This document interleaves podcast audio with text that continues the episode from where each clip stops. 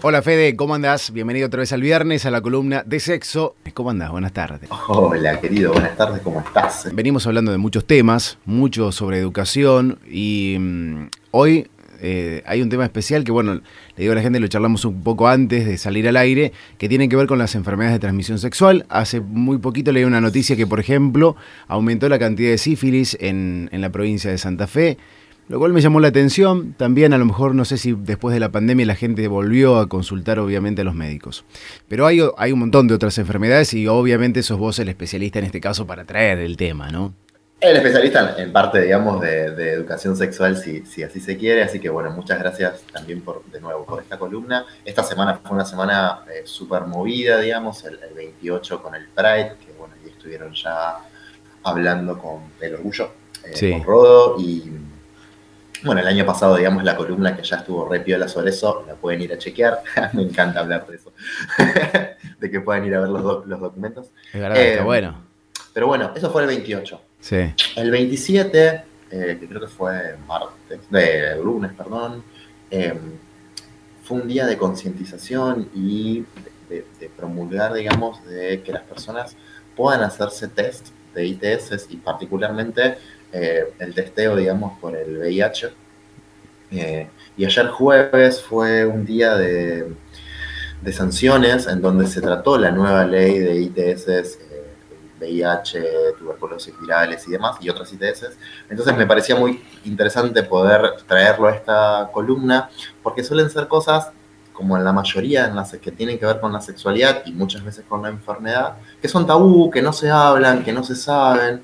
Entonces es como... Eh, interesante que en esta semana en la que hubo bastante concientización y revuelo sobre el aspecto, bueno, lo podamos charlar hoy en esta tarde y, pueda quedar la duda de lo que vos deciste recién, ¿no? Che, hace cuánto que no me voy a hacer un test. Y los otros días se escuchaba el lunes mismo a la noche en un canal de televisión. Sí.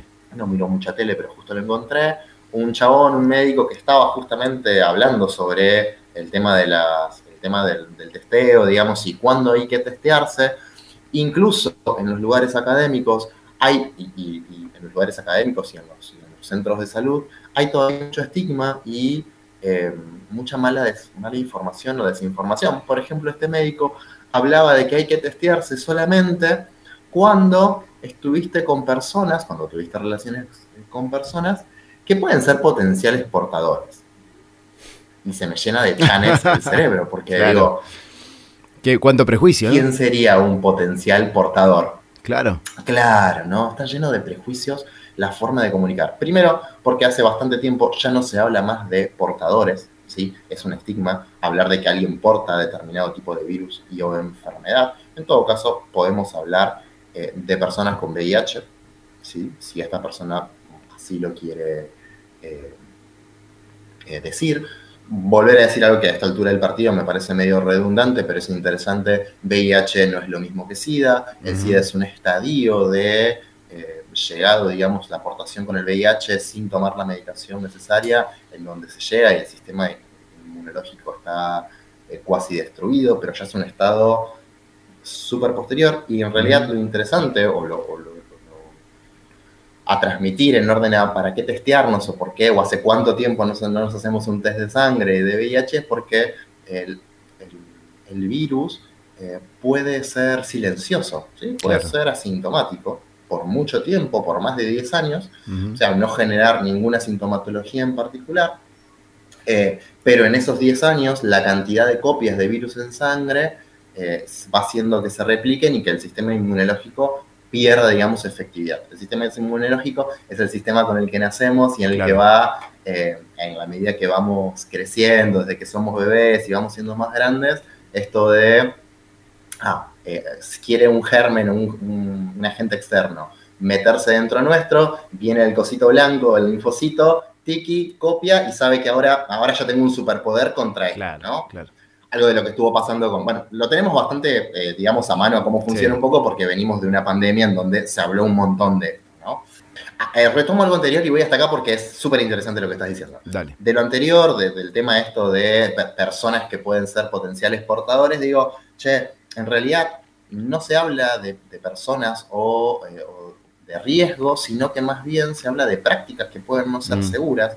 Eh, hablábamos la semana pasada, cuando hablamos del sexo anal, la importancia del uso de preservativo. En, este, en ese momento lo hablamos por una cuestión higiénica, hoy particularmente hacer hincapié en que sea el, tipo de sexualidad que esté desarrollando y la técnica que esté utilizando para disfrutar, la importancia es tener eh, sexo seguro, ¿sí? Claro. Eh, práctica segura. Entonces, esa es la imagen que se me vino a la cabeza cuando hay prácticas que a veces se piensa que son de menos riesgo o más riesgo, pensando en cualquier ITS, no solamente en el VIH, eh, en el VPH también, por ejemplo, y demás. Eh, la necesidad o la posibilidad de usar el preservativo en forma convencional, es decir, eh, usarlo, digamos, alrededor del pene, y o también lo que se puede hacer es, otra forma de, de, cuidado y de barrera, es utilizar el mismo preservativo, cortarlo en ambos extremos y armar un campo de látex. ¿sí? Cuando, por ejemplo, se quiere eh, practicar eh, estimulación oral en un ano, por ejemplo, se puede utilizar como método de barrera el mismo, el, mismo campo de látex, o cuando se quiere hacer estimulación oral a una vulva o una vagina, se puede utilizar también ese campo, eh, sea varón-mujer, mujer-mujer, varón-varón, digamos, hay distintas formas de cuidarse, práctica segura. ¿Viene, viene preservativos que no sean solamente para hombres? que se puedan utilizar entre mujeres, por Vienen preservativos para mujeres. Eh, la realidad es que... no hay en el mercado. Los métodos... ¿O sí? Exactamente, te estaba mm. por decir eso, ¿no? Los métodos femeninos o son muy incómodos o no hay en el mercado. Bien. ¿sí? Eh, lo digo que son muy incómodos porque en su momento eh, hablaban de estos de estos diafragmas o algo por el estilo, que son realmente bastante incómodos a la hora de utilizarlo. Lo mismo que hablamos siempre por una cuestión patriarcal y de economías y mm. de que, bueno, para dónde van los métodos de cuidado y demás. Eh, pero bueno, está bueno saber que además, como no existen o como no hay o como no vienen, eh, vienen estas formas de poder hacer campo de látex, lo mismo de cuando quiero hacer prácticas con eh, la mano o los dedos. ¿sí?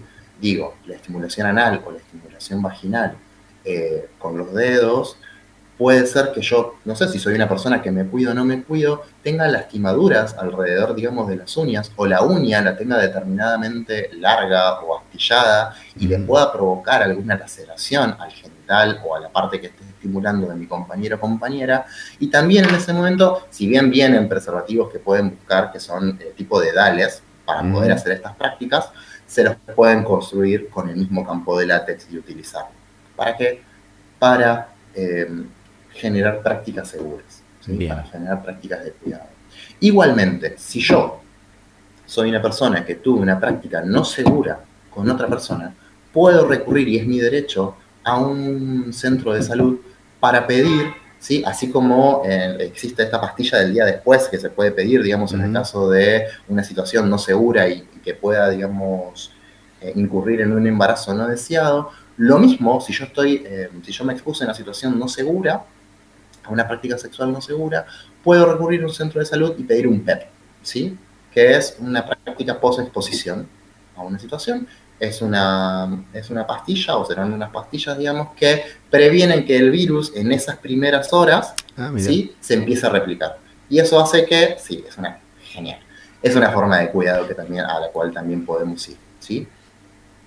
Llegado el caso. Y si no, también existe otra forma, más utilizada en Buenos Aires, no es tan extendida, porque está, digamos, en, revisión y en estudio y demás. Las PrEP son eh, la medicación que utilizan personas que van a tener relaciones sexuales y que no se van a cuidar con métodos de barrera, pero toman una medicación todos los días para prevenir que ese virus, lo mismo, ¿no? Se desarrolle. Ahora, cualquier tipo de virus. es un montón de data nueva que está repiola. Está buenísimo. No, no, no, esto es solamente para el VIH. Solamente, VIH, ok. Bien. Por eso es interesante el testeo, por eso es interesante que eh, perdamos el tabú, que podamos tratar de estar hablándolo, porque es interesante ir a conocer nuestro estado de salud, porque hay millones de formas de cuidarnos, y ahí introduzco esto que vos, que vos traías recién, que es eh, puede ser una persona que en su momento haya tenido un diagnóstico de VIH positivo, eh, las medicaciones actuales le regalan a esta persona con cero positiva, como se le decía antes, una calidad de vida igual a la de cualquier persona, incluso mejor calidad de vida que una persona con hepatitis, por ejemplo. ¿sí? Digamos, es una calidad de vida hermosa. calidad de vida hermosa.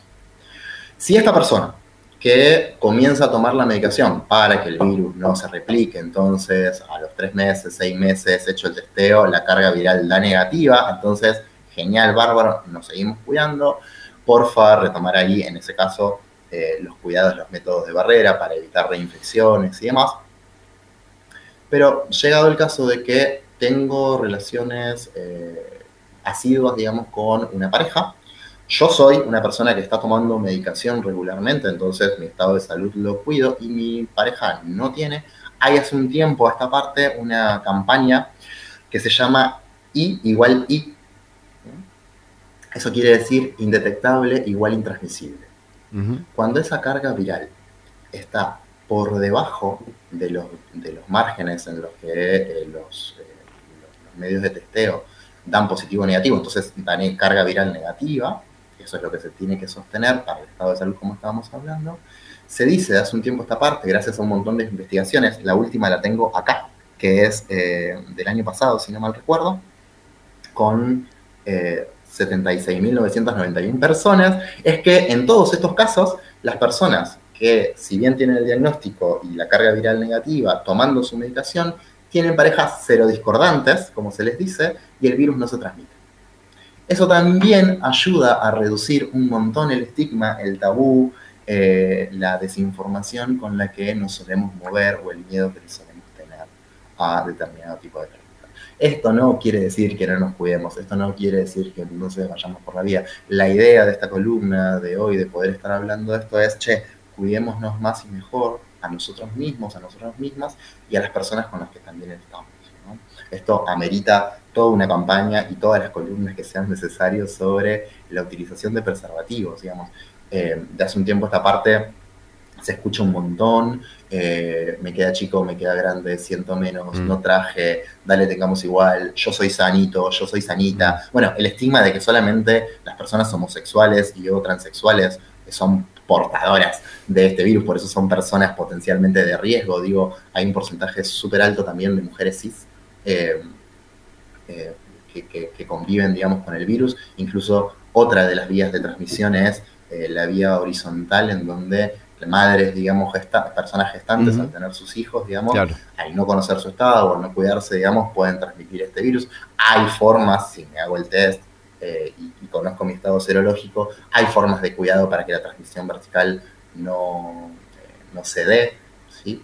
Hay porcentaje de niños, de bebés que nacen, digamos, eh, con esta carga viral. Es, es, poquito, digamos, es el 3, algo entre ciento y pico mil, pero eh, igualmente existe y la idea es poder llegar con los métodos de barrera, los métodos de cuidado, los testeos y demás, a cuidarnos en nuestra salud, que desde hace un tiempo esta parte, después de la pandemia, toma tanto lugar.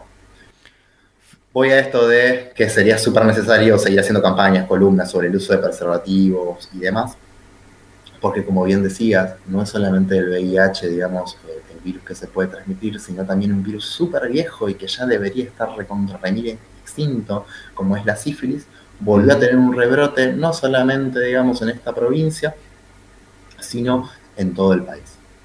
También tiene un método de tratamiento súper sencillo, súper rápido, a esta altura del partido, son dos o tres inyecciones de penicilina, pero vuelta, si yo no me testeo, si yo no tengo prácticas seguras y demás, bueno, no, no, me estoy cuidando y no estoy cuidando a las personas con las que estoy queriendo disfrutar también. Bien, claro. Aunque tenga pareja estable, está piola que podamos también eh, testearnos.